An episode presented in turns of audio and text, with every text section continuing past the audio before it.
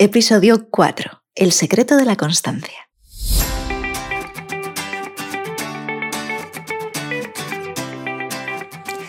Ya has tomado la decisión. Eh, a lo mejor la decisión de cuidarte, de hacer una dieta, de hacer deporte, de emprender. Has tomado una decisión que es importante para ti porque supone un cambio vital. Tu decisión inicial está motivada por tu deseo y sientes la urgencia de cambiar. ¿Qué pasa? Que según va pasando el tiempo vas perdiendo el fuelle. Y al perder el fuelle, eh, la energía, la inspiración, la motivación que hizo que tomases esa decisión, lo que sucede es que vuelves atrás, vuelves a hacer lo mismo de siempre y pierdes eh, todo aquello que te habías propuesto, no se trata de que te falte constancia, disciplina, fuerza de voluntad. Bueno, esos, esas cualidades podrían ayudarte, pero de lo que de verdad se trata es que no has convertido tu decisión en un hábito. No has creado tu sistema para transformar esa decisión en algo que repites día a día. Para transformar una decisión en un hábito, se hace en tres pasos. Uno, tienes que identificar cuál es tu rutina, es decir, qué es eso que haces en automático. Eh, dos, tienes que hacer conscientes las recompensas que tu cerebro está buscando después de cada actividad. Y tres, tienes que aislar o concretar la señal que desencadena todo el proceso del hábito. Por ejemplo, eh, un desencadenante, una señal desencadenante es eh, despertar. Suena el despertador, despiertas, te levantas. En ese momento aparece una necesidad, una urgencia.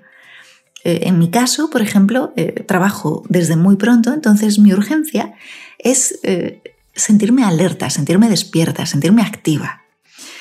Ante esa necesidad, ante esa urgencia, inmediatamente mi rutina automática, mi respuesta a esa necesidad es tomarme un café, el café de la mañana. Y la respuesta genera una recompensa. Mi cerebro asocia el café a despertar, a estar activa, con energía. De la misma manera va a suceder con casi cualquier actividad. Es muy importante que comprendamos que los hábitos no son más que decisiones que tu cerebro ha tomado de forma inconsciente. Ahora, para transformar tu decisión, mm, tu forma de alimentarte, tu emprendimiento, eh, tu hacer ejercicio, para transformar esa decisión que tú quieres que transforme tu vida, para que sea un hábito, es decir, para que deje de ser consciente y se vaya al lado automático del cerebro, al inconsciente, es necesario seguir unos pasos. Seguir estos pasos es lo que nos suele fallar. Tenemos la decisión, incluso muchas veces tenemos la forma de hacerlo, la forma de eh, llevar a cabo esa decisión y al principio nos va muy bien, hasta que eh, los obstáculos del camino hacen que perdamos el fuelle, que perdamos la energía, las ganas.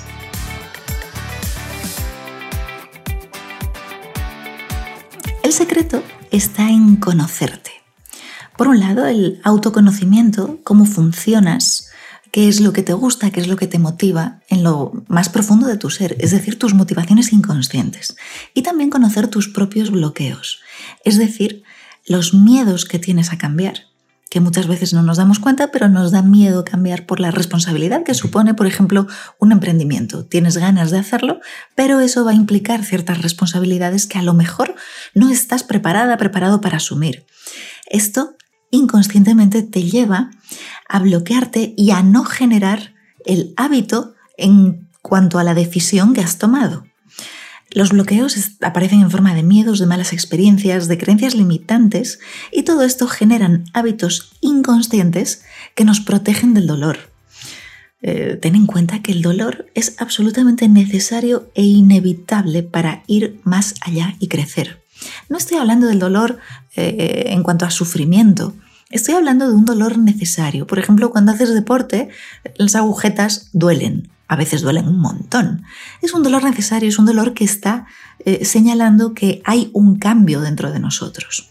De la misma manera sucede con nuestros hábitos en nuestro cerebro.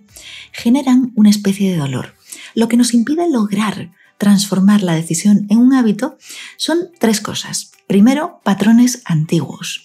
Luego, creencias actuales, conscientes e inconscientes respecto a la vida.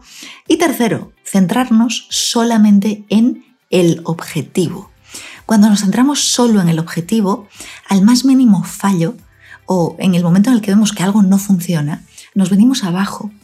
Cuando nos dejamos llevar por patrones antiguos, es decir, por hábitos antiguos, es porque el cerebro es un poco flojo, no es un vago. Entonces es mucho más sencillo volver al hábito antiguo que eh, tomarse la molestia de desarrollar un hábito nuevo.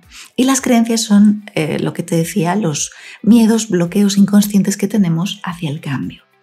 Te planteo que hagas un ejercicio. Ese ejercicio trata de eh, hacer un listado de cuáles son tus miedos, qué pasaría si lograses eso que quieres lograr. Ten en cuenta que los cambios al cerebro le paralizan porque no tiene información para lo nuevo que viene. No tiene información para un cuerpo nuevo o para un negocio nuevo o para una pareja nueva, para una casa nueva. Para esa decisión que tú has tomado para cambiar tu vida, tu cerebro tiene miedo al cambio porque el cambio supone no solamente eh, cambio de casa y ya está, Cambiar de casa quizá va a suponer eh, nuevas rutinas, un nuevo clima, un nuevo barrio, supone tantas cosas nuevas que el cerebro se estresa y se paraliza. Entonces los cambios lo que hacen muchas veces, además de paralizarnos, es enfadarnos, asustarnos, entristecernos. Luego, si te sientes triste, asustada, enfadada, enhorabuena, eso significa que hay algo que sí está cambiando. Apunta los 10 miedos que te obstaculizan. Si no te sale ninguno y dices, no, es que yo creo que no tengo miedo, estoy segura hacia dónde quiero ir, Plantéate qué pasa cada vez que, eh, por ejemplo, te toca eh, cocinar algo rico, sano, que te vaya a sentar bien, pero en lugar de hacer eso pides comida a domicilio o directamente eh, comes lo primero que está a mano. Ahí es quizá un miedo, un bloqueo, lo que está generando eso. Te toca conocerte porque sin autoconocimiento no hay posibilidad de cambio. La razón por la que nuestras decisiones no se convierten en hábitos es porque pasamos de la euforia al abandono. Y hay una manera concreta en la que, hacemos para pasar de esa euforia a ese abandono. La euforia viene motivada porque hemos visto que alguien ha cambiado su vida o que a otra persona le está funcionando la dieta o nos han contado que sí que es posible. Entonces, ante esa posibilidad de cambio, nos entra una euforia y tomamos la decisión y tenemos la fuerza de esa decisión. ¿Qué pasa? Que según va pasando el tiempo, en lugar de mirar el camino que estamos recorriendo, no paramos de mirar cuánto falta para llegar al objetivo. Entonces, eh, esa medida que hacemos de lo que falta, en lugar de medir lo que hemos avanzado, genera que nuestra mentalidad eh, sea una mentalidad exigente, castigadora. Eh, nos centramos en que hay que ser más perfectos o más perfeccionistas, nos exigimos, empieza a aparecer una insatisfacción crónica. Esto termina dañando nuestra autoestima, nos agobia y finalmente, como es obvio, abandonamos. Sin embargo, cuando tu mentalidad es una mentalidad eh, que está basada en la autoestima y en el reconocimiento de aquello que has hecho tú, sin compararte con los demás, lo que haces es medir tus progresos te das cuenta que hecho es mejor que perfecto, que las pequeñas victorias se tienen que celebrar porque suponen un verdadero avance, eh, tu autoestima la tienes mimada en lugar de minada y además vas cultivando la paciencia. Eh, yo siempre he dicho que a mí me falta paciencia, ¿no? que es un don con el que no nací. Soy súper impaciente. Bueno, en este sentido, la paciencia no es algo que haya que obligarse a, eh, a cultivar, sino que viene de forma natural cuando te dedicas a observar cuánto has avanzado en lugar de medir cuánto te falta para llegar a tu objetivo. El secreto de la constancia, de eso que creemos que nos falta, está en fluir. Esta palabra, eh, fluir, eh, la recojo de una investigación que hizo un psicólogo eh, hablando de lo que se llama el estado de flow de la mente. Fluir, eh, hablando desde esta perspectiva, no se trata de dejarte llevar. Se trata de que la actividad que decides hacer no está ni por debajo ni por encima de tus capacidades. Si está muy por debajo de tus capacidades, tu cerebro va a descartar esa actividad porque le va a resultar aburrida y al cerebro no le gusta nada aburrirse. Si la actividad que te propones está muy por encima de tus capacidades, tu cerebro la va a descartar por frustrante.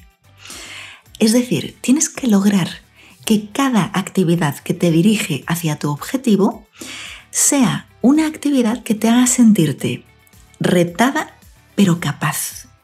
Es ese lugar donde el cerebro encuentra el flow y te permite mantener tu decisión hasta convertirla en un hábito. Vale, ahora, ¿cómo puedes saber que estás fluyendo? ¿Cómo puedes saber que estás en ese flow?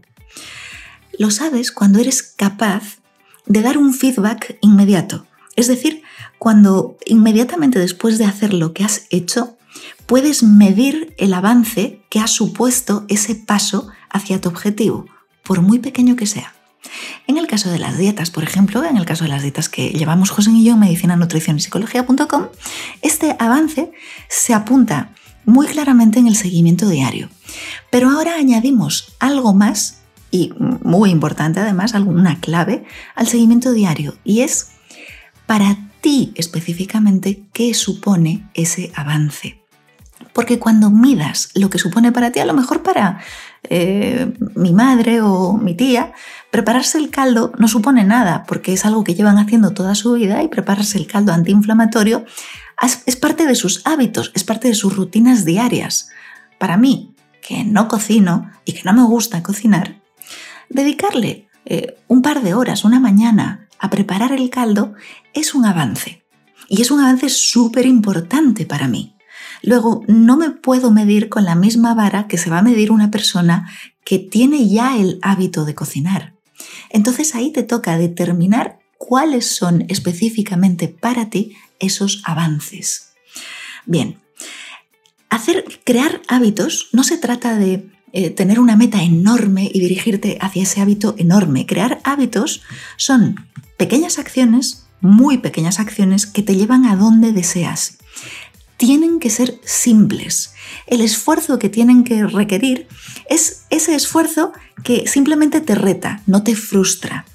Y además, eh, la motivación para hacerla, para, hacer, eh, para convertir esa decisión en un hábito, tiene que venir de un detonante, de una señal.